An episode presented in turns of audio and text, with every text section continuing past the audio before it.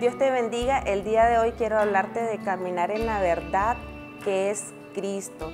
Quiero pedirte que me acompañes en tercera de Juan 1.4 y dice, el anciano Agallo, el amado, a quien amo en la verdad.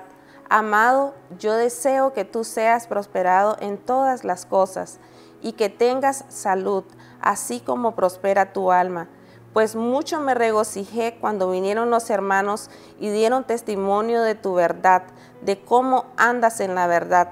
No tengo yo mayor gozo que este, el oír que mis hijos andan en la verdad.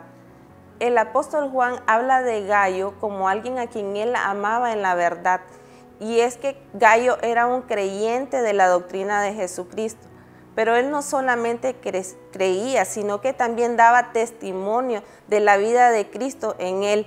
Tanto así que las personas podían notar su crecimiento espiritual y dar testimonio de que él era alguien que andaba sirviendo en amor a los demás. Esto me hizo reflexionar en cómo yo debo de conducir mi vida cristiana.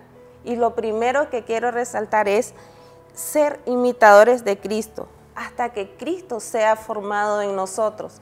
En Efesios 4:15 nos dice, sino que, siguiendo la verdad en amor, crezcamos en todo en aquel que es la cabeza. Esto es Cristo. Y entiendo que debe de haber una renuncia en mi vida todos los días, que debo renunciar a mis propios deseos, a mi carácter, para que sea formado en mí el carácter de Cristo. También dice que debemos de permanecer en Él. En Juan habla de que separados de Él nada podemos hacer. Y es porque la obra del Padre en nosotros es que Cristo sea formado en nosotros y que nuestra vida pueda dar el fruto del Espíritu. Que cada día de mi vida pueda haber gozo, paz, paciencia, bondad en todo lo que yo hago.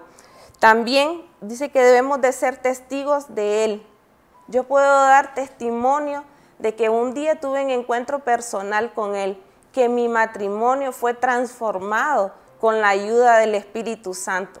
Y es que necesitamos del Espíritu Santo para que podamos ser guiados por Él y que Él nos guíe a la verdad que es Cristo.